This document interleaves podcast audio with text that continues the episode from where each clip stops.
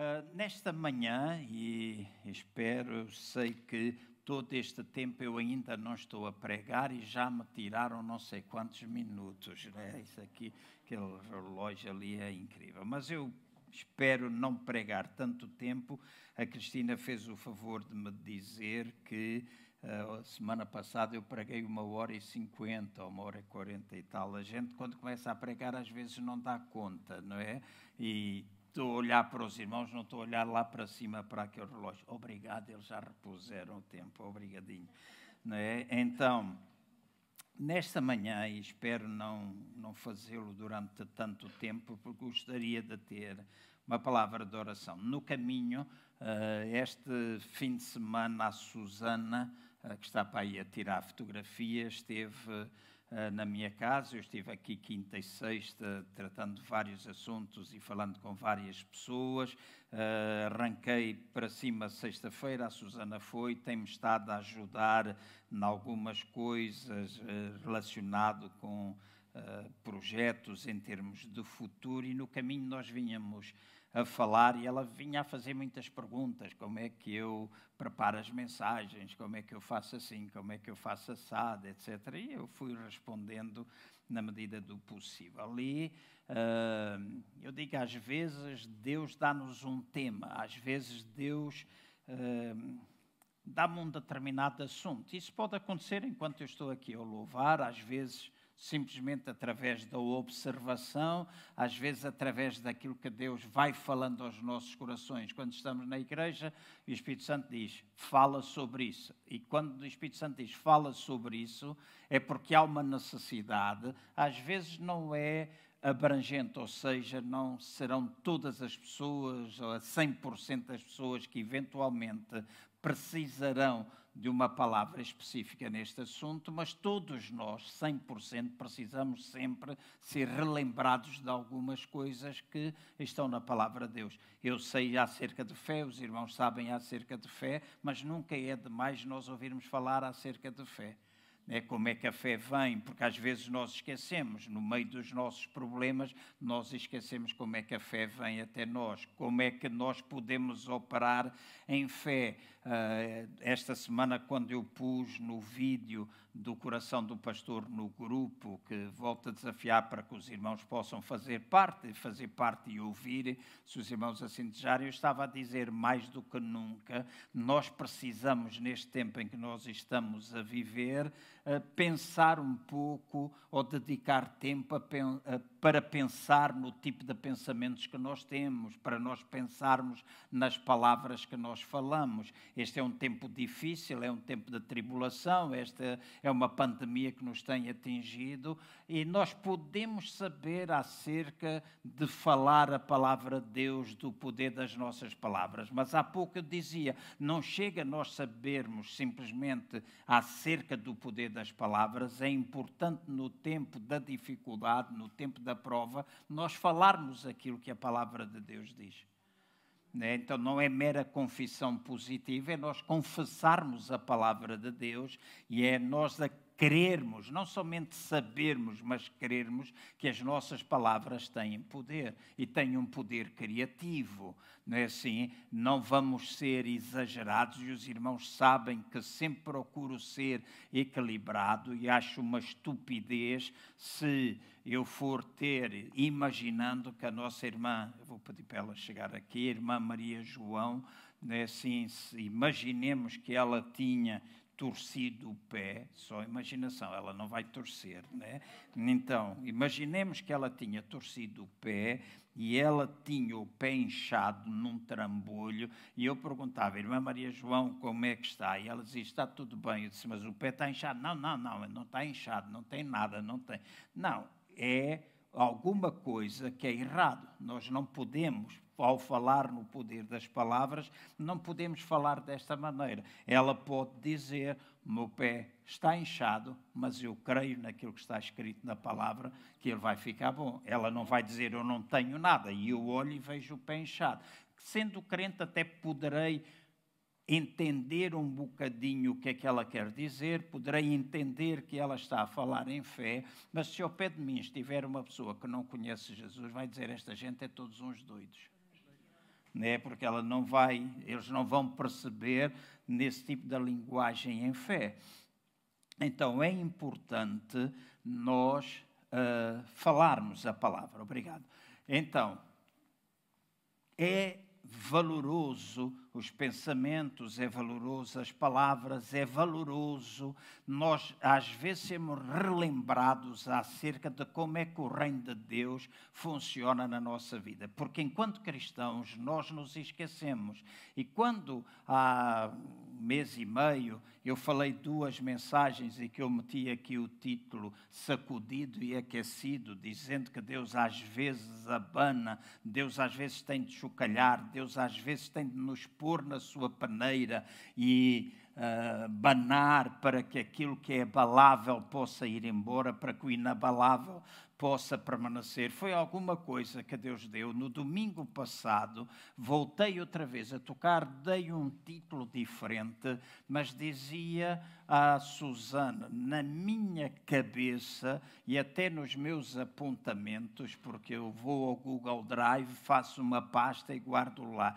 E eu chamei sacudido e aquecido. São mensagens separadas, mas para mim estão de certa forma ligadas. Então, do sacudido e sacudido e aquecido tem duas mensagens e agora domingo passado eu falei o céu na terra e hoje eu vou falar, não sei se foi posto ou não, mas é no topo ou no fundo da escada. E que apesar de ser algo que é separado, uma palavra que está no meu coração, de alguma forma eu ainda associo isso ao facto de nós sermos sacudidos e aquecidos. Porque quando nós pensamos no reino de Deus, ou seja, no topo da escada ou no fim da escada, é o tema que eu quero usar hoje. E nós, ou estamos lá no topo, ou estamos cá embaixo. Ou estamos sempre a tentar subir e na nossa relação com Deus, escutem bem o que eu vou dizer, porque são importantes. Eu vou dar alguns princípios e, como eu já disse, vou tentar não demorar mesmo muito tempo. Mas na nossa relação com Deus, às vezes parece que nós levamos a vida a tentar subir a escada para chegar até junto de Deus. Quando na realidade, quando nós pensamos em reino de Deus, é Deus quem deixa a escada para nos vir encontrar-se conosco. É a graça de Deus que nos tem alcançado a nós, nós não fazemos nada para alcançar isso de Deus. Ele já fez tudo. Claro que há responsabilidade da nossa parte e nós temos de aceitar responsabilidades quando nós falamos acerca do reino. Gosto muito desta camisa no princípio. João capítulo 1, versículo 1 e 14 diz assim: No princípio era o Verbo, ou seja, no princípio era a palavra, no princípio era Jesus, e o Verbo estava com Deus, e o Verbo era Deus. E o Verbo se fez carne e habitou entre nós. Vimos a sua glória, a glória como do unigênito do Pai, cheio de graça e de verdade. Notem o que é que este versículo diz: que Jesus o Verbo, a palavra, ele veio habitar entre nós. E diz que ao vir habitar entre nós, e no tempo em que ele viveu e esteve fisicamente nesta terra, ele ensinou muito dos seus princípios, ensinou muitas das suas verdades aos seus discípulos. E entre o muito que ele ensinou os seus discípulos a fazer, ele ensinou os discípulos a orar, dando-lhes um modelo de oração, não para que nós usemos a oração do Pai Nosso como uma oração oração que nós fazemos como uma vã repetição, mas para que nós possamos aprender com aquele modelo de oração, não é assim? Como é que nós devemos orar a Deus? E é importante nós orarmos a Deus, é importante nós aproximarmos de Deus e termos essa comunhão. Nós muitas vezes desejamos que as coisas aconteçam, Os irmãos sabem perfeitamente acerca disso. Nós desejamos que as coisas aconteçam. Quando nós pensamos em igreja, nós sempre queremos o melhor, mas há coisas que nós jamais podemos alcançar se nós não seguirmos os princípios e as verdades de Deus. Certo? Se eu estiver zangado com a minha irmã, por eu faço-lhe alguma coisa, ou ela faz uma coisa a mim, se eu não viver em perdão com ela, e nós às vezes esquecemos que no reino de Deus o perdão é uma das coisas mais importantes na nossa vida. Porque a falta de perdão impede-nos nós recebermos de Deus, até impede dos nossos pecados. Se eu não perdoar, impede daquilo que eu faço de mal de ser perdoado. A Bíblia é muito enfática nesse sentido. Se eu não perdoar, então os meus pecados também não são perdoados. E nós às vezes esquecemos, e na igreja nós muitas vezes vivemos uh, de ânimo leve, uh, nós, em nome às vezes até de uma espiritualidade balufa, porque às vezes a pessoa pensa que é não sei quê, eu faço não sei quê. Não me importa quantos anos tu tens de crente, não importa há quantos anos eu sou pastor. Se eu magoei ou se alguém me magoou, eu tenho de aprender a perdoar. Não importa se sou pastor, sou apóstolo, sou profeta, sou, seja aquilo que for, eu tenho de pegar num princípio que é básico e aplicar, vivê-lo. E os irmãos também. Então, não chega somente nós dizer, ah, nós queremos isso. Vamos aprender a viver em perdão. E a gente fala, e às vezes nós ouvimos, nós até dizemos precisamos perdoar. Mas se eu digo, eu vou perdoar a Ruth, mas quando eu saio daqui digo, Ruth, eu perdoo, dou um abraço, dou ranhoca, porque a gente às vezes pensa que arrependimento é chorar e sair ranho do nariz e pegamos nos lenços todos e limpamos os olhos, etc. Isso não tem nada a ver, ranhoca do nariz não tem a ver com perdão, não tem a ver com arrependimento. Arrependimento é mudança de atitude, é mudança de mente, é mudança de direção. E se eu digo eu perdoo-te, Ruth, eu liberto disso, eu perdoo. Quando eu vou embora, eu não tenho de ir falar outra vez a todas as pessoas do que é que a Ruth me fez, o que é que a Ruth disse, o que é que a Ruth Bola, já chega disso. É imaturidade. Então, perdão é alguma coisa importante. Quando nós lemos aqui do Pai Nosso, portanto, diz Jesus, quando falou aos seus discípulos, portanto vocês orarão assim: Pai Nosso que estás no céu, santificado seja o teu nome quando está aqui a dizer santificado seja o teu nome, quando eu entro na presença do Pai em nome do Senhor Jesus, a primeira coisa que eu devo fazer é exaltar o nome do Senhor. E eu tenho, por exemplo, quando se é o santificado o nome, o que é que o nome de, de Deus implica? E eu tenho de pensar assim: o que é que o nome de Deus implica? Deus é minha bandeira. Deus é o meu comandante, como há pouco nós cantamos. Deus é minha força, Deus é minha segurança, Deus é aquele que me cura, Deus é aquele que supra as minhas necessidades, Deus é aquele que está presente. Então, quando eu entro na presença de Deus, eu exalto o nome dEle. Eu tenho de entrar exaltando o nome dele. Eu tenho de falar acerca da bondade de Deus. Eu tenho de falar acerca, acerca daquilo que Deus é. Por isso, nós também entramos nos atos de Deus com ações de graças e com louvor, quando nós declaramos aquilo que Deus é. Então, santificado seja o teu nome. Então, na minha e na vossa vida, na nossa relação com Deus, no nosso dia a dia, aqui todos nós somos uns santarrões de primeira. Né? Todos nós levantamos as mãos, etc. Né? Mas, quando nós vamos lá para fora, é que nós demonstramos verdadeiramente que se somos ou não somos igreja. Então eu preciso de aprender lá fora a santificar o nome do Senhor e não blasfemar, não estar constantemente a pôr o nome dele abaixo, de não glorificar o seu nome através das minhas atitudes, através das minhas palavras. E às vezes eu vou mais longe, porque eu costumo dizer aos irmãos que quando nós falamos de demonstração de amor, a demonstração de amor para mim começa em primeiro lugar na nossa mente, aquilo que nem as nossas palavras ainda expressam.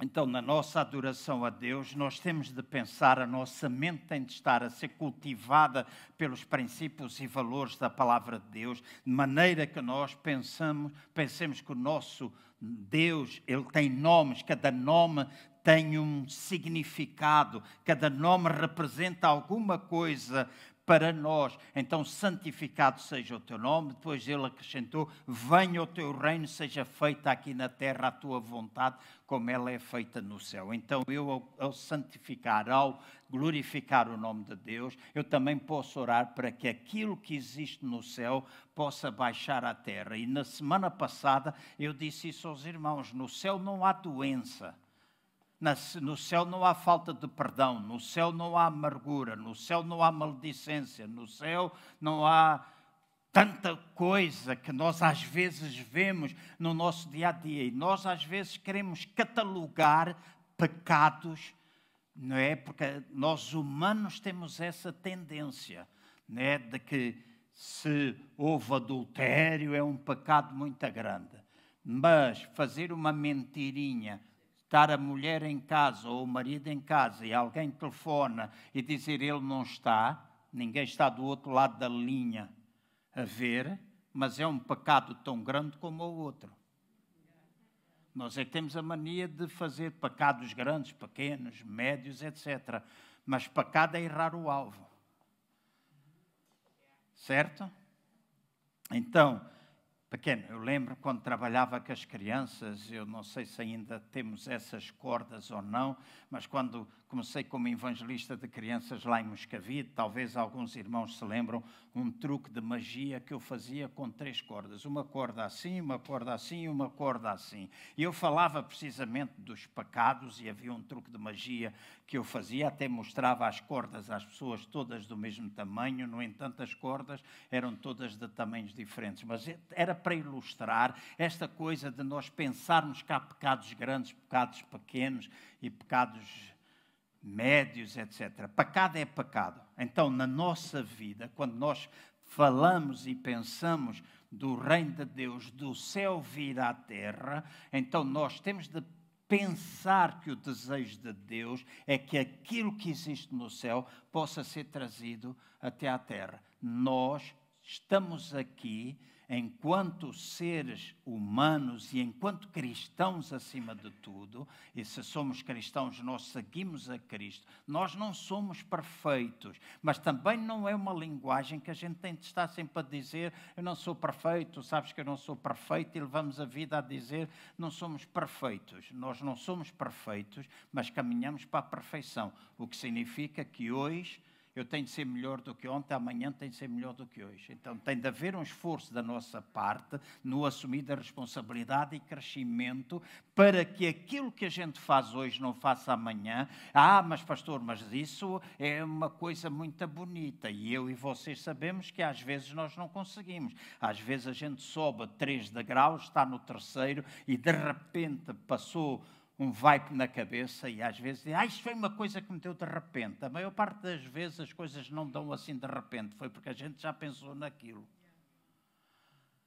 Não é porque às vezes ah, isto deu-me assim de repente. Não, a gente, o, o salmista diz que às vezes lá na cama a gente está a maquinar o mal. Né? Então às vezes está ali a pensar. Então eh, é importante a gente subiu o terceiro degrau, se calhar às vezes por alguma coisa a gente veio até o segundo degrau e isto faz parte da nossa vida. A gente às vezes sobe, desce, sobe, desce, tem aí, mas há alturas que nós temos de nos compenetrar que nós estamos num, num progresso. O reino de Deus é sempre progressivo. Eu não tenho pena não ser um expert às vezes nestas coisas, porque penso nestas coisas do digital, mas eu vou tentar explicar de alguma de alguma forma. Vou pagar, eventualmente no meu telemóvel será mais fácil. Então, eu estou aqui, neste nível.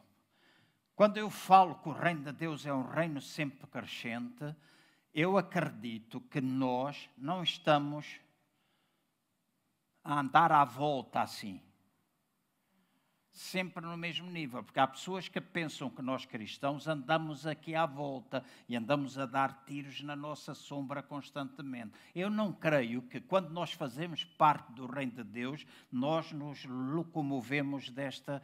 A Siri não tem nada a ver agora com isto.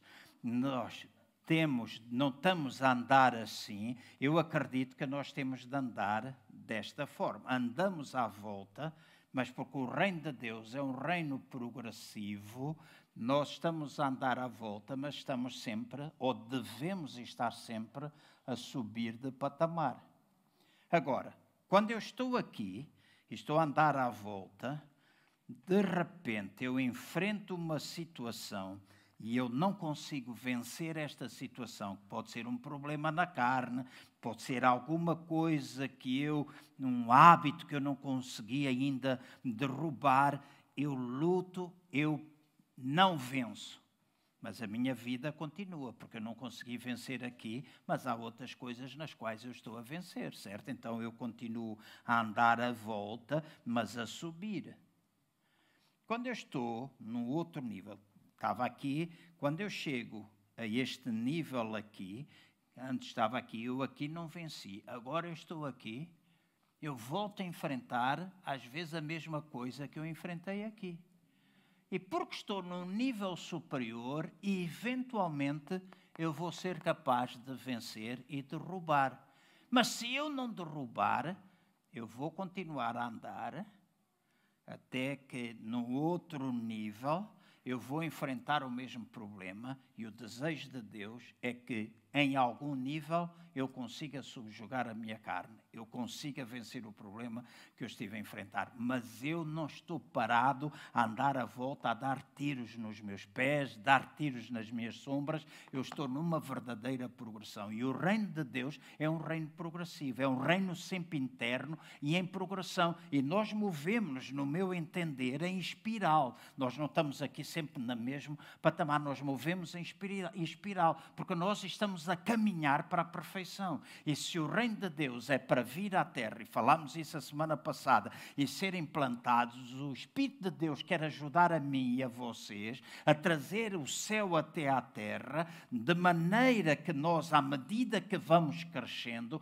possamos demonstrar ao mundo que o reino de Deus está em nós e que nós estamos aqui implantá-lo. E quando Jesus Cristo vier, ele vem ajudar-nos a completar na totalidade o seu reino. E será o reino sempre eterno. E para sempre nós estaremos com ele. Se nós morrermos antes dele vir, a gente vai para o céu. Esse lugar de retenção de todos aqueles que já morreram em Cristo. Quando ele vier, todos nós ressuscitaremos. Os que estiverem vivos, é que a Bíblia diz, serão transformados, e os que estiverem mortos ressuscitarão com Cristo e teremos todos corpos gloriosos como Ele tem, um corpo que é capaz de atravessar paredes. Já viram isso? Porque quando Ele ressuscitou, Ele apareceu no meio dos discípulos, atravessou a parede. Então, o corpo que nós vamos ter no futuro não é um corpo igual ao nosso no sentido físico, porque é um corpo incorruptível. Este corpo é corruptível. Este corpo está sujeito à deterioração. Este corpo está sujeito a ficar. Quer a gente queira, quer não, e a Priscila está aqui. Ela tem uma idade inferior à minha, mas eu vou lhe dar uma boa e uma má notícia. Ela hoje é mais velha do que ontem. Quer a gente queira, quer não, ela hoje está mais velha do que ontem. Ela pode continuar a dizer: Eu sou uma jovenzinha, sou uma jovenzinha. Olha para o, meu, para o pai dela e diz: O meu pai é um cota, porque é assim que ela te vê, Simão. Porque é assim que a gente já viu os nossos pais. Né? Quando eu tinha 16, olhava para o meu pai e disse: Meu pai é velho. Né? Meu pai é velho. Então, nós estamos nesse processo constante de mudança, mas a Bíblia também diz: ainda que o nosso corpo exterior se corrompa, o nosso homem interior, o nosso verdadeiro ser, ele se renova de dia em dia. E esse é um trabalho que eu e vocês temos de fazer.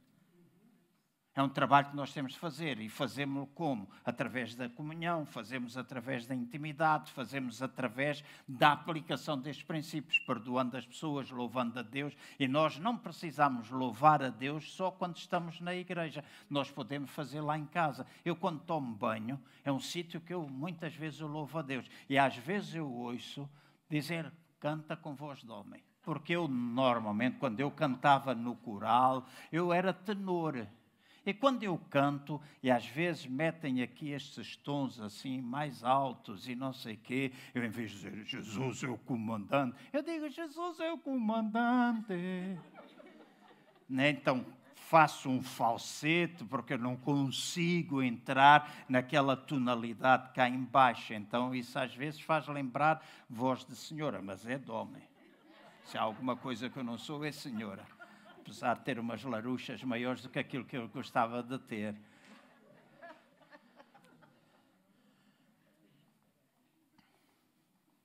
Então, eu tenho de crescer, tenho de ir progredindo, tenho de pensar que o reino de Deus tem de vir à terra, que este reino, teu reino venha. E comece a manifestar-se nisso, manifestar-se na minha família, manifestar-se na maneira como eu me relaciono com os irmãos, os irmãos se relacionam comigo, na maneira como a gente se relaciona com o mundo, na maneira como nós falamos e damos testemunho naqueles que estão à nossa volta, porque a gente pensa que as pessoas não observam, mas as pessoas são muito observadoras e as pessoas são capazes de ler a Bíblia na nossa vida. E às vezes a única Bíblia que algumas pessoas leem é a tua própria vida. É a única Bíblia que elas leem. É? E se a gente não faz isso, a gente anda sempre trombudos, eu lembro-me às vezes encontrar irmãos e irmãs. Como é que o irmão vai? Vamos bem com a graça do Senhor, sempre com o nariz no chão, sempre a chupar limão, sempre com uma cara de meio-dia e meia, porque não aguentam. E é assim, mas depois nós dizemos: Jesus é a nossa força, Jesus é a nossa alegria. A alegria do Senhor é a nossa força, mas caneco, ninguém vê um sorriso dos nossos lábios, e um sorriso, mesmo que escondido atrás da máscara. Mas a gente às vezes pensa que o sorriso que ele está em nós simplesmente quando a gente demonstra, mas os sorrisos a gente sente. E às vezes o sorriso a gente vê nos olhos. Esta irmã está a rir agora. E agora começou a rir, eu vi que ela começou, mas há bocado ela estava a rir, verdade? Porque eu vi nos olhos dela. Então, no nosso olhar, na nossa boca, naquilo que a gente fala, na forma como a gente age, na forma como a gente demonstra empatia para com as outras pessoas, o reino de Deus está a vir à terra. E eu não tenho, e Jesus disse: vocês oram assim, então o reino, o reino vem. Então ele estava a dizer: deixem de fazer essas orações egoístas mas vocês orem para que o reino venha. Quando nós oramos, às vezes só oramos pensando em nós. Na semana passada eu terminei dizendo que uma das maneiras que eu descobri, e aprendi isto com o Ted Danson. Sou pastor há vários anos, vai fazer agora dia 1 de, 1 de agosto, 43 anos que eu sou pastor. Foi no dia 1 de agosto de 1978 que eu fui trabalhar enquanto evangelista de crianças e evangelista da igreja para a Assembleia de Deus de Moscavide. 1 de agosto de 1978. Então está a fazer 43 anos. Em dezembro posso me reformar.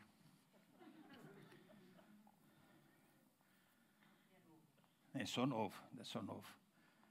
Mas nós, muitas vezes,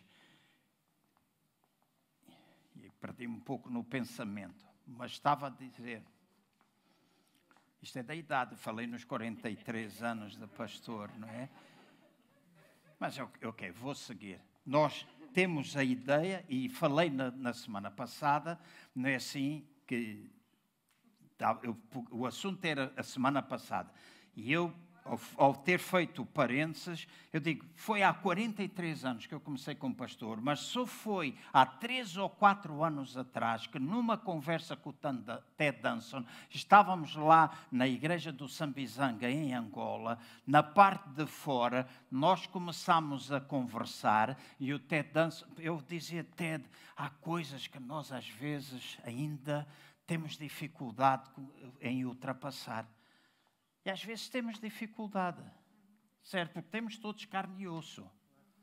Né? Há uns que são mais calmos, há outros que são muito intempestivos, salta-lhes o coração pela boca logo, e há outros que são capazes de ser, ter mais resiliência do que os outros. E é importante, nós todos temos um percurso diferente, todos nós estamos marcados pelo nosso passado, todos nós estamos marcados pela nossa educação, o nosso temperamento tem alguma influência na nossa vida, é alguma coisa que não é alterada ou que não deve ser alterada, é o nosso caráter, mas o nosso temperamento a gente pode domá-lo. A gente pode controlar, a gente pode aprender a controlar as nossas emoções. É difícil, é uma coisa difícil. Também não estou a falar da gente meter tudo para dentro, porque às vezes isso arranja colites nervosas. A falar a sério, os irmãos às vezes dizem, ah, uh, os irmãos dizem, os irmãos pensam, tal e qual como eu pensei durante muito tempo. Toda a doença física é uma doença física. Eu li há muitos anos atrás um livro que dizia, uh, eu não, não sei, não, ouvi, li, não tenho uma ideia formada 100% de acordo com isso, mas ele dizia toda a doença física é uma doença espiritual.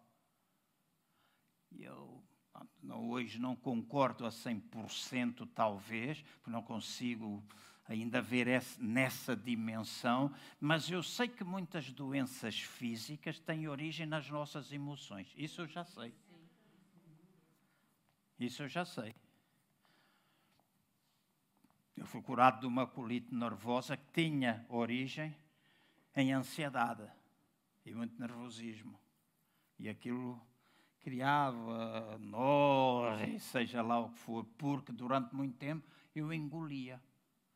E quando a gente engole, engole, engole, mas às vezes não tosse e cospe alguma coisa, aquilo fica ali a aprender. Então, muitas doenças físicas têm origem emocional. E eu dizia ao Ted, epá, tanta coisa, às vezes ele dizia, é verdade, João, estávamos os dois a atravessar um tempo complicado, não é? e algumas situações estávamos envolvidos em muito semelhantes, e ele dizia-me, João, coisa mais preciosa que a gente pode fazer quando a gente não consegue, quando a gente está neste nível e não consegue, não venceu e a gente continua na progressão e não venceu, estamos aqui, não venceu.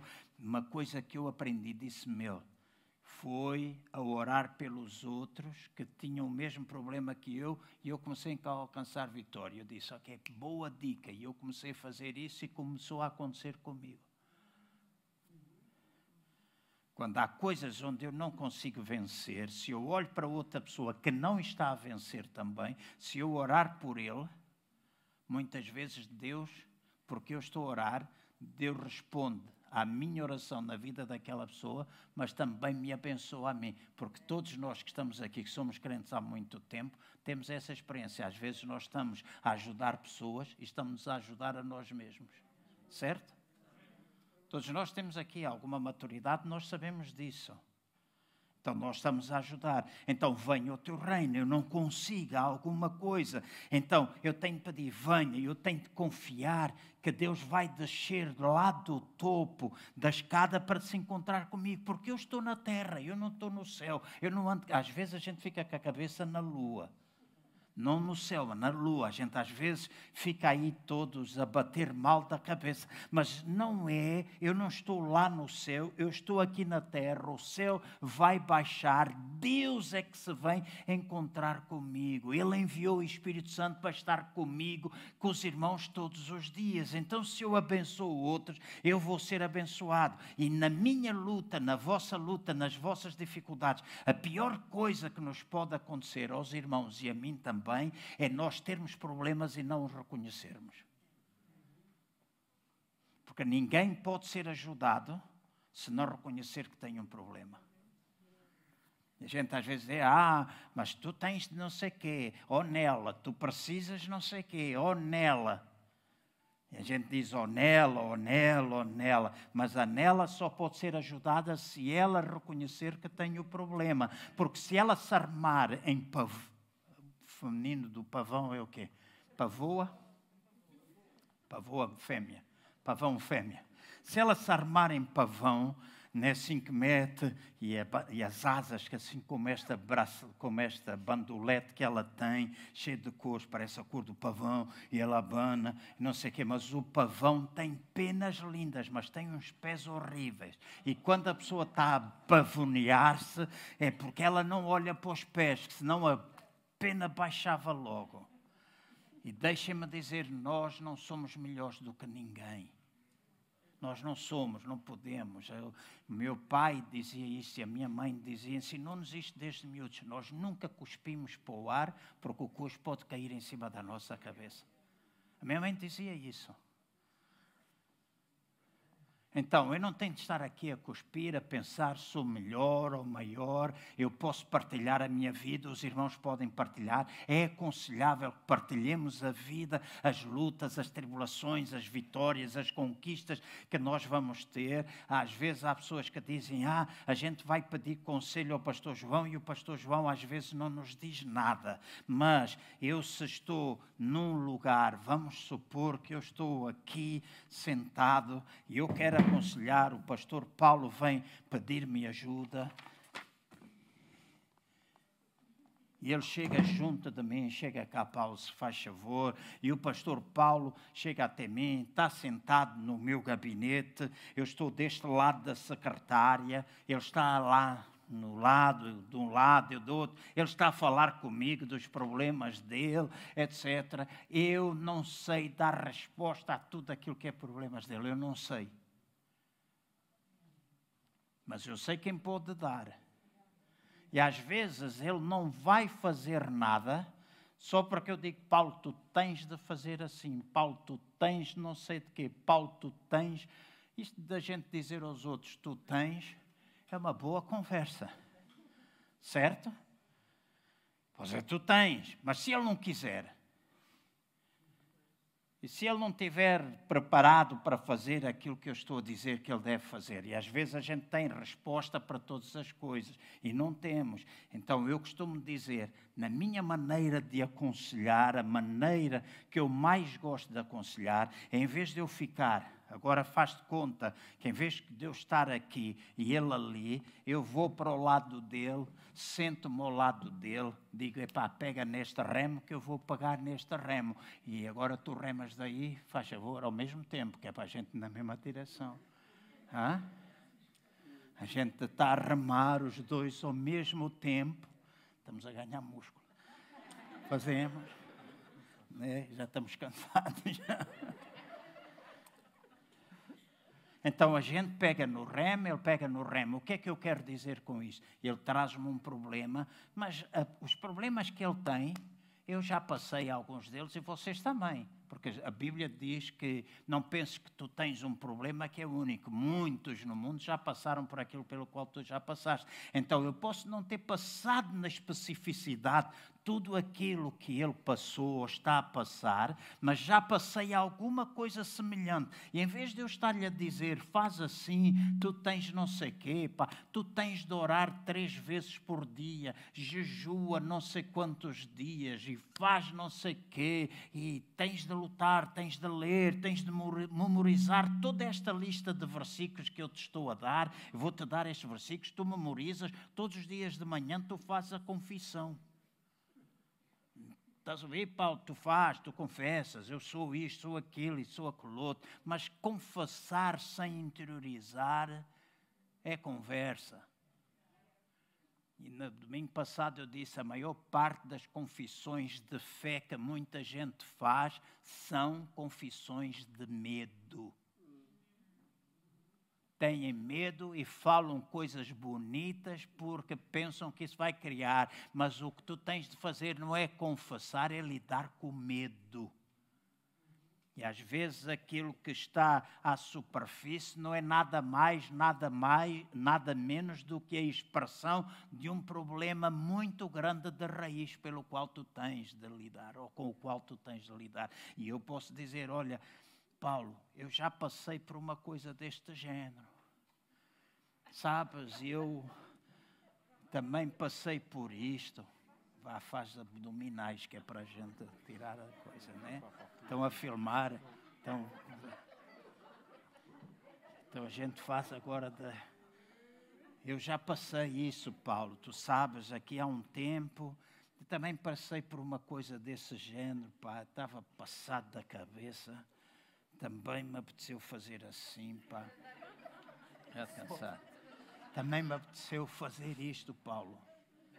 Mas sabes, eu naquela altura, alguém me aconselhou, eu ouvi Deus, eu orei, e Deus disse-me para eu fazer desta maneira. E eu partilho com Ele a minha experiência que me levou à vitória.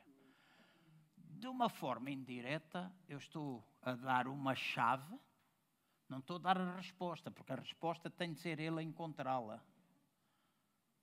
Então, eu estou-lhe a dar uma chave que ele pode ir orar, ele pode ir buscar a Deus, ele pode eventualmente tentar fazer a mesma coisa e alcançar resposta para o problema dele. Então, para mim, este é um aconselhamento que resulta, porque esta coisa da gente ficar deste lado a dizer faz assim, nem sempre resolve o problema das pessoas.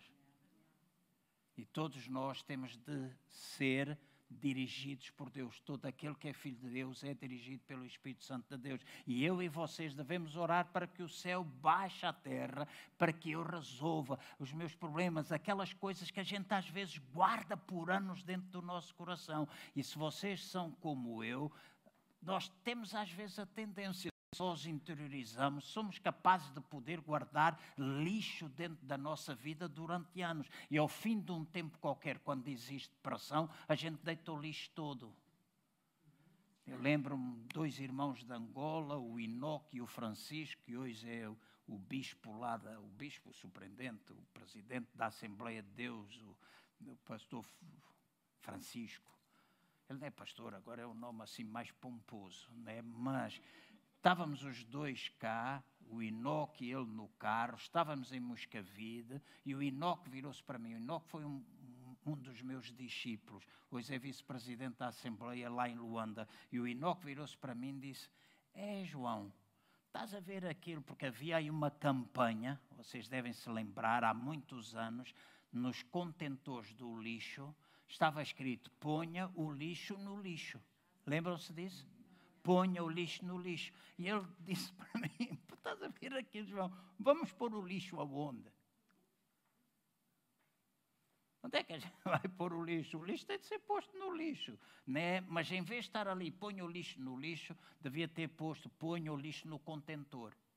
Eu disse, não, porque naquilo ali tudo bem, põe no contentor, mas é dizer que é lixo, é lixo que é para ir embora. Mas na nossa vida, às vezes, nós pensamos que somos contentores e começamos a guardar, a aglomerar lixo, etc. Lá na nossa casa faça reciclagem né? Então é garrafas para um lado, garrafas para o outro, vidro para um lado, essas coisas todas. Uma lixo a gente leva para a secção do lixo, mas na nossa vida pessoal nós não podemos estar constantemente a aglutinar lixo, porque os únicos prejudicados somos nós. E não há ninguém que vá resolver esse problema teu. És tu que o resolves. Ah, mas uh, vamos pedir oração. A gente ora, está bem, a gente ora e ora, mas a gente ora, diga, oh, Deus, abençoa o meu irmão a lidar com aquela porcaria, a deixar com o lixo, que ele seja banado e sacudido para que aquele lixo saia todo para fora e Deus abana-nos, aquece-nos, aquece um bocadinho, às vezes faz-nos passar por coisas terríveis, para que aquilo que está cá dentro venha cá para fora, porque a gente tem de crescer em maturidade. A gente não pode usar todo o tempo fraldas. Ah, mas pastor, eu não uso sempre fraldas. Graças a Deus que não usas sempre fraldas. Mas se naqueles problemas que tu não estás a vencer, tu não consegues, às vezes Deus tem de lidar connosco para que a gente mexa nisso. Obrigado. E quando nós pensamos nesta forma, quando nós pensamos de que o reino de Deus tem de vir, que, o, que nós não estamos lá no topo, que nós estamos aqui na escada, eu tenho a certeza absoluta que Deus gosta de vir ter comigo, gosta de vir ter contigo para te ajudar. E não, sou, não é nada que eu tenha de fazer. Imaginemos que está aqui uma escada, eu não posso estar aqui a tentar fazer uma escada, não ponhas brincos, dá o dízimo e não sei o quê, e tu dás o dízimo e às vezes falta-te dinheiro. Ah, mas eu sou dizimista e não sei o quê. Deus diz não sei o quê, eu sou dizimista. Por que é que eu estou a passar esse problema? Afinal, Deus é mentiroso. Afinal, Deus não, não há nada que tu tenhas de fazer, de subir a escada para poder chegar a Deus. Os princípios de Deus são inalteráveis e imutáveis. Princípio é princípio. Faz a tua parte, não subas a escada, fica cá embaixo e digas: Deus, eu estou a precisar da manifestação do céu na minha vida. A tua palavra diz que se eu dizimar, eu serei abençoado, se eu ofertar, será multiplicado. A saúde virá, que tu tens saúde para me dar, tu tens isto para alegar, tu tens alegria para trazer à minha vida. Então nós lembramos os princípios. Em, o profeta Isaías, se eu não estou em erro, diz que nós devemos levar à lembrança as promessas de Deus, lembrar Deus daquilo que Ele prometeu, daquilo que Ele fala. Está escrito em Isaías. Então, eu tenho de levar, eu tenho de levar até Deus aquilo que Ele promete, eu tenho de levar a Deus a palavra e tenho de dizer assim: vem aí do topo aqui à terra, vem do topo à terra, vem cá, toca a minha vida, abençoa a minha vida. Eu não tenho de estar a esforçar-me para chegar aí acima. Tu estás a tomar toda a direção para virem e Deus vem ter connosco, sabe porquê? Porque Ele nos ama, Ele quer o melhor da nossa vida estás com problemas no teu relacionamento, tens problemas na tua vida, estás com problema de saúde, estás com problemas emocionais, estás com depressão, estás com ansiedade, estás com problemas com o teu pai, problemas com a tua mãe. Ah, pastor, não falo nessas coisas por dentro da igreja, nós somos todos crentes, pais, filhos, nós somos todos crentes, mas às vezes a gente tem problemas com os nossos filhos e os nossos filhos problemas connosco. Porque a gente pensa que é só num sentido, mas às vezes eles têm problemas connosco. Nunca esqueço quando eu trabalhava com um jovem, com jovens em Moscavide, no início do meu ministério. Eu lembro-me de ter falado com alguém, um jovem da igreja, que de repente meteu-se nas drogas e levou o outro por arrasto. E quando nós começamos a falar, e e eu dizia, pá, mas porquê? Teu pai é crente, tu vens à igreja com o teu pai, tu vens à igreja com a tua mãe, e não sei quê, porquê é que estás a fazer isto? E ele virou-se para mim e disse, pois é, pastor João, pastor João só conhece, pastor João, na altura não, ele tratava-me por tu, era o pastor dos jovens. Pois é, João, tu só conheces o meu pai na igreja e a minha mãe na igreja, mas não os conheces dentro da casa. Epa! Essa é forte, não é? Então, todos nós temos problemas, a gente às vezes não faz tudo e não há pai nenhum, nem mãe nenhuma que esteja aqui que não pense que poderia ter feito melhor com os seus filhos. Verdade? Todos nós achamos que podíamos ter sempre feito melhor do que aquilo que a gente fez. Mas uma coisa é importante para mim e para vocês: é eu e vocês termos consciência que aquilo que a gente fez foi o melhor que a gente sabia. Então, se era o melhor que a gente sabia, não sabíamos muito mais, então aquilo pode ajudar-nos. Então, mas seja em que situação for, eu não tenho de fazer alguma coisa de esforço para chegar lá acima, eu tenho de pensar que vem, Deus vem lá do topo da escada até cá abaixo. Eu estou aqui embaixo, Deus está lá em cima E Deus vem sempre encontrar-se. Os anjos de Deus estão cá embaixo comigo, vão lá acima, recebem ordens e vêm ministrar à minha vida. Porque anjos de Deus são espíritos ministradores que obedecem à voz da sua palavra. Então eu sei que posso ter anjo, eu tenho o Espírito Santo comigo, tenho Deus comigo, vocês têm Deus convosco, têm o Espírito Santo, têm anjos convosco. E eles vêm ministrar aqui na terra a tua vida em qualquer situação. Então, quando nós fazemos isso, quando nós oramos pelo, por um enfermo, quando nós não enchemos a vida das pessoas cheias de regras. E eu cresci numa igreja que havia regras para tudo. Muitos de vocês que aqui estão eh, tinham regras para todas as coisas. Lembro-me de lá na nossa igreja são a gente tinha na irmã Estrela, acho que era a irmã Estrela, eu cantava no coral, a, a, a São também cantava lá no coral da nossa igreja em Luanda. E era só regras, não corta o cabelo, não faz não sei o quê, o cabelo tem de chegar aqui, foi dado em lugar de véu, e não põe make-up, porque isso é tudo o espírito de Jezabel, e não sei o quê, não pões pinturas, não pões brincos, não usas calças tanta coisa, tanta regra, não vai ao cinema, não faz assim, não fumas, não tocas, não, não, tanta coisa, tanta coisa, tanta coisa, que era regras, imposições, tudo isso coisas para nos tentar levar para perto de Deus, mas nós não podemos, não temos de deixar ou fazer essas coisas para que a gente chegue a Deus, Deus é que chega junto de nós e nos quer abençoar. Certo? E eu não posso estar a encher as pessoas com regras de coisas que a Bíblia às vezes nem fala nisso.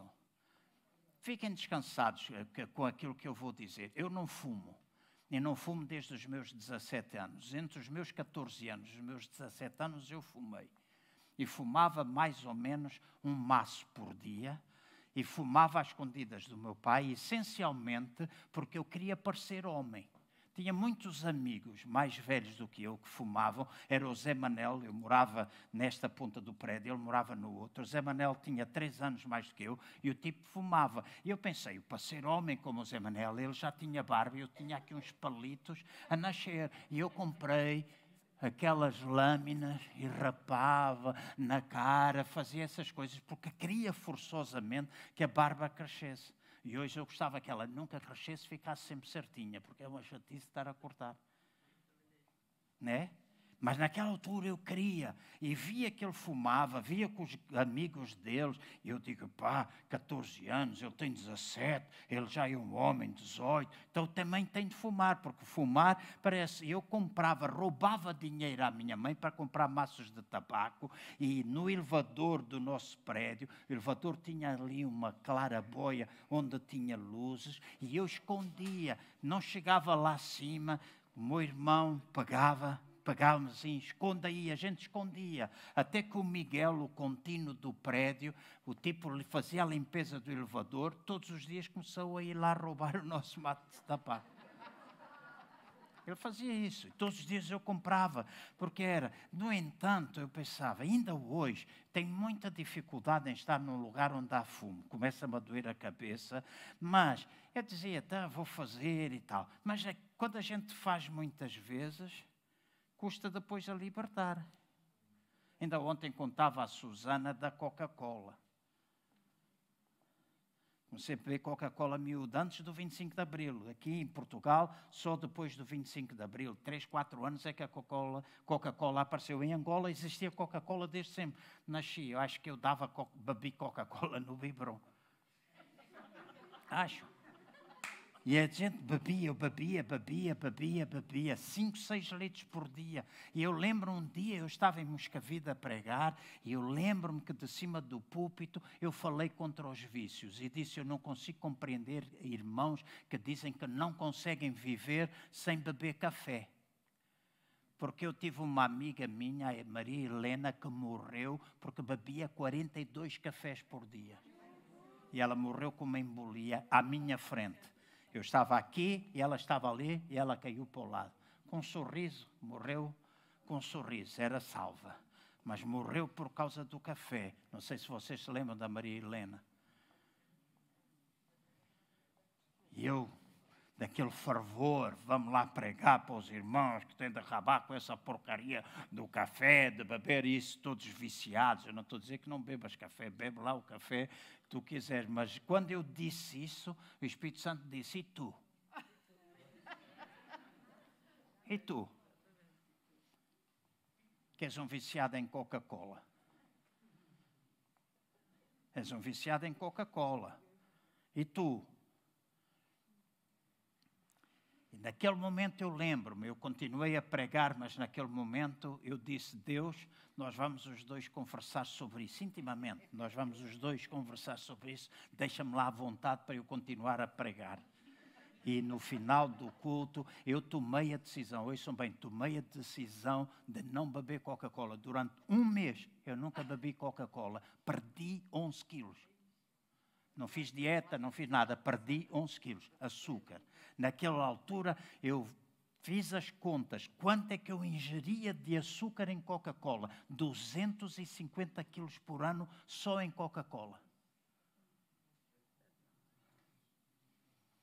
Fui ver as gramagens, o que é que aquilo tinha, etc. Conseguia, andei ali muito bacana, conseguia, etc. Andava ali, às vezes bebia uma, duas, porque não vou deixar beber Coca-Cola. E os irmãos podem, ainda hoje, se quiserem, fazer-me um teste. Vendo os meus olhos, metem Coca-Cola, Pepsi-Cola, cola do, do Pingo Doce, e eu de olhos fechados digo o que é que é Coca-Cola, porque o sabor aqui não engana. Não há nada como a Coca-Cola. Pepsi-Cola não presta, fora a publicidade. Então, eu sabia o sabor e consegui vencer até que ao fim de alguns tempo, de alguns meses, voltei ao mesmo vício. Eu esqueci-me daquilo. E comecei a ter outra vez problemas, o açúcar, mais isto e mais aquilo, e às vezes ainda não tem, porque já não bebo Coca-Cola. Eu não toco em Coca-Cola desde maio de 2019. Não tomo uma Coca-Cola, não bebo um refrigerante, não bebo nada disso. E às vezes até vem com a Coca-Cola para me tentar. Cheira aqui, cheira aqui, cheira aqui, cheira aqui. Então, prova, é só um bocadinho. E tem estas latas agora pequeninas. Esta é, é diet. Eu disse: podem ficar com isso à vontade, eu não bebo Coca-Cola. E no dia em que o médico, algum tempo atrás, um médico que eu fui, quando fui para fazer os exames, eu disse todo orgulhoso, eu não bebo Coca-Cola há dois anos e tal. Ele virou-se para mim e disse, não faz mal beber uma Coca-Cola de vez em quando. E eu quero dizer aos irmãos que esta frase que eu ouvi fez-me ser tentado a beber Coca-Cola. E eu tive de resistir para não beber Coca-Cola, porque na minha mente esta frase produziu uma série de pensamentos de quando eu estava de barriga enfartado ou comia alguma coisa que ficava assim de difícil digestão, uma Coca-Cola resolvia tudo. Meia dúzia de arrotos bem fortes e aquele gás saía todo. Fazia, e eu, eu lembro-me, agora está, isto agora é uma Coca-Cola. E eu comecei aqui dentro da cabeça a dizer: bebe uma. Bebe uma, é só uma. Ele está a dizer: é só uma. Então, eu estou a falar dos nossos problemas, irmãos. Estou a falar da nossa vida do dia a dia. Estou a falar das nossas lutas. Estou a falar que o reino de Deus tem a ver com isso, implantado no nosso coração. E a capacidade no nosso dia a dia de enfrentarmos as lutas, tentações. Conseguimos tudo? Não, mas a gente está em progressão. Chegou aqui, alguma coisa não vencemos ah, nós vamos outra vez passar pelo teste, Deus vai abanar. Talvez a gente já está mais maduro, a gente alcança a vitória. Se a gente não conseguiu, vai continuar, mas a gente está a ser conformado à imagem e semelhança de Jesus Cristo. palavra de Deus, Ele está a vir. Nós não estamos lá no topo, nós não somos os maiores, nós somos iguais. E toda a vida da nossa igreja, nas nossas relações, na nossa vivência, no nosso testemunho com as outras pessoas, nos nossos contactos, a gente está cá embaixo e diz: é preciso a graça, é preciso o favor de Deus. Ontem passei uma parte da tarde, a Susana está para aí, tem uma amiga lá que é venezuelana, está lá em Aveira, aceitou Jesus, esteve numa conferência onde eu estive há dois anos atrás, uh, aqui numa uma igreja, e ela está lá para cima. Estivemos sentados os três a conversar um pouco, e ela tem a palavra, tem a, e era testemunho. Não é via, faz assim, tu não sei o que, que tu não consegues, tu não é, tu precisas ir, não sei quanto à igreja, mas foi encher de palavra. Dar palavra, dar princípios, dar valor, e toda a palavra frutificará no tempo certo. Frutificará no tempo certo. Às vezes a gente não vê logo.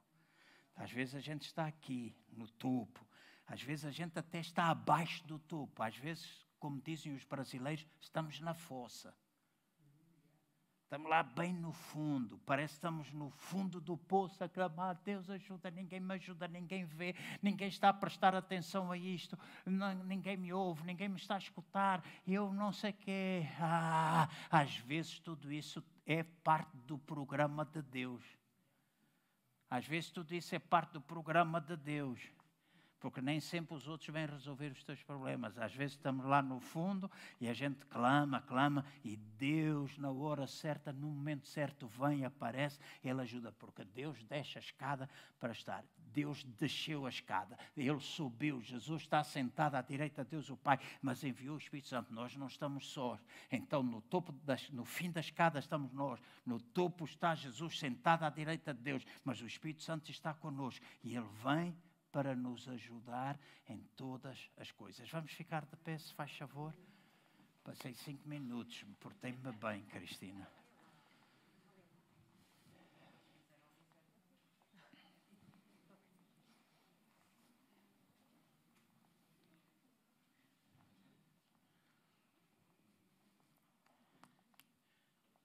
Eu há pouco disse que nós iremos orar pela irmã Rosário, ela veio. Eu vou pedir para ela chegar aqui à frente, se faz favor.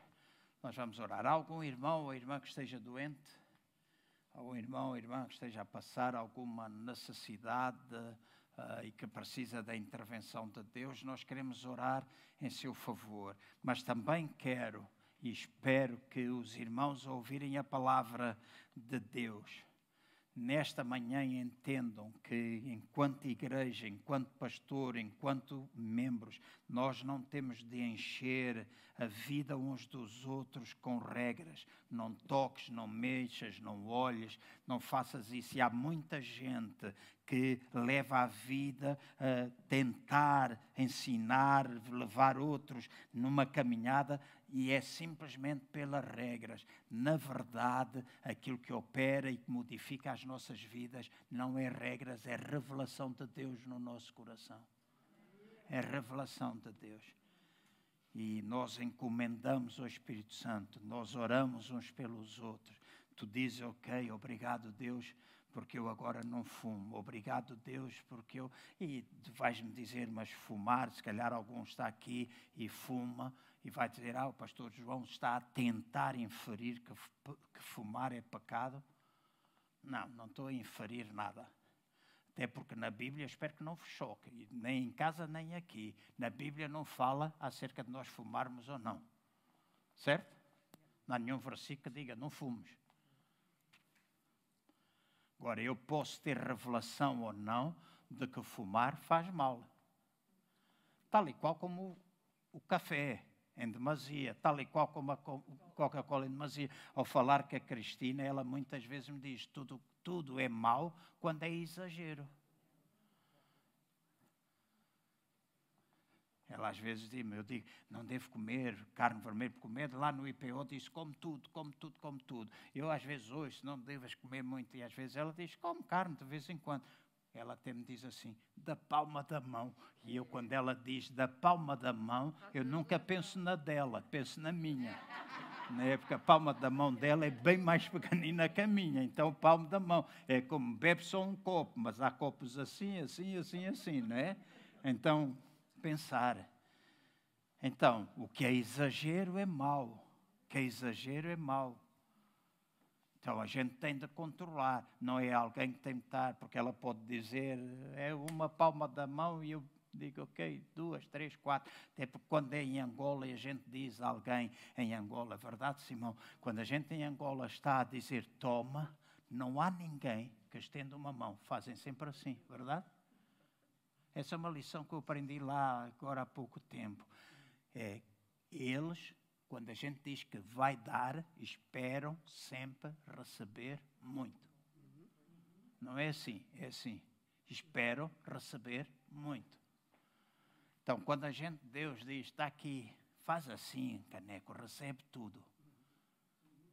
Então, Deus está aqui para nos dar, Deus está aqui para tocar a nossa vida, Deus está aqui para nos abençoar. Não há nada que nós possamos estar a atravessar, que Deus não esteja disposto a ajudar. Não é o teu esforço, não é regras que te impõe, não é regras que eu possa impor, não tem nada a ver com isso.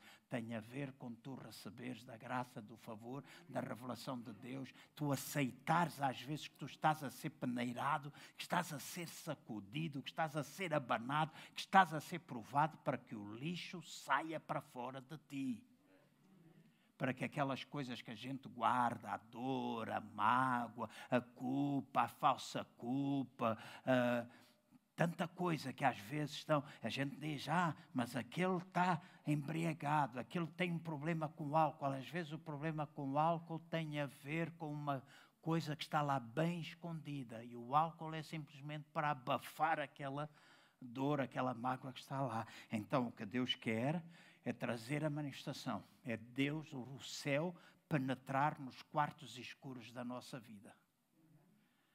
E todos nós que estamos aqui, às vezes, temos um ou outro quarto que está fechado à chave, com as janelas fechadas, e nós não queremos que lá ninguém, que não entre lá ninguém, porque nós não queremos que aquilo aprenha claridade, que aquilo venha à luz. E não precisa vir à luz para os outros, precisa vir à luz é para ti. Priscila, e precisa vir para mim, João. Então, se está lá um quarto fechado, o Espírito Santo quer, ei, deixa lá abrir a janela, deixa lá abrir essa porta, não escondas isso mais e venha ao de cima na nossa vida. E o Espírito Santo está conosco, do topo, cá para a base da escada, para nos ajudar e para nos fortalecer. E a minha oração é que esta semana, no meio das provas, no meio da luta, no meio das tribulações, no meio dos apertões de Deus, no meio dos aquecimentos de Deus, no meio das sacudidelas de Deus na tua vida. E às vezes nós dizemos é o diabo, não é o diabo, é Deus.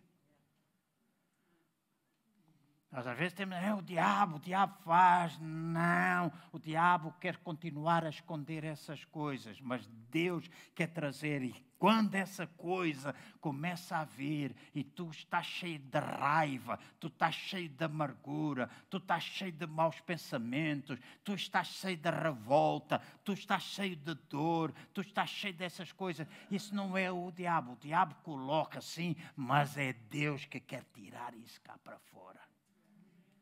E a pressão tem de vir dele. O trabalho do Espírito Santo é dele. Ele vem para nos convencer, é o que diz a Bíblia. Então não pensa, ah, ele está a falar ali umas coisas malucas. Não, o Espírito Santo vem convencer-nos. Deus nunca veio para nos condenar. Convencer aproxima-nos de Deus. Condenar afasta-nos de Deus. E ele não condena ninguém. Diz que ele não veio para condenar ninguém. Então, nós não podemos pensar das coisas separadas, temos que pensar na Bíblia, nos princípios dele. Então, quando ele nos convence de alguma coisa, é porque ele tem a intenção de nos aproximar de dele. E o Espírito Santo faz isso. Amém? Levanta as tuas mãos, nós vamos orar pela nossa irmã Rosário.